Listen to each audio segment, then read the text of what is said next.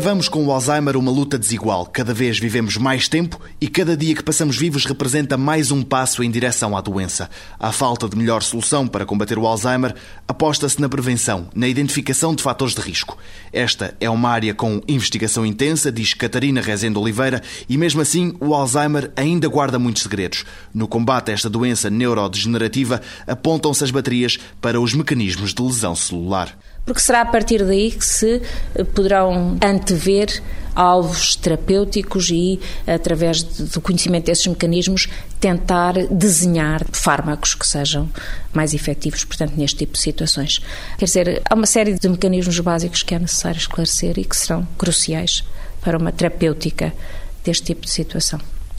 Se nós olharmos para todo este processo e se virmos que toda a evolução da medicina se traduz por um aumento da longevidade, e se a idade é um fator de risco para estas doenças, a probabilidade que estas doenças surgem é, torna-se muito maior. E, portanto, nós estamos a aumentar a longevidade, mas não estamos a ser capazes de, simultaneamente, diminuir o ritmo a que estas doenças surgem e, portanto, aumentamos a longevidade sem qualidade. Portanto, se nós conseguirmos identificar fatores de risco para a doença, é possível atuar de uma maneira preventiva sobre esses fatores de risco e evitar, digamos, que a doença surja ou pelo menos que evolua ao ritmo a que ela, portanto, irá evoluir, não é?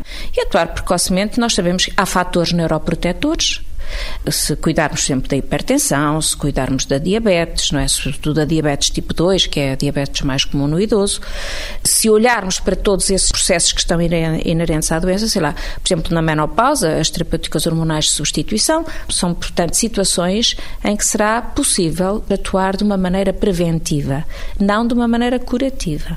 Porque, efetivamente, a cura para estas doenças não existe. No próximo 125 Perguntas sobre Ciência, vamos tentar saber de que é feito o universo.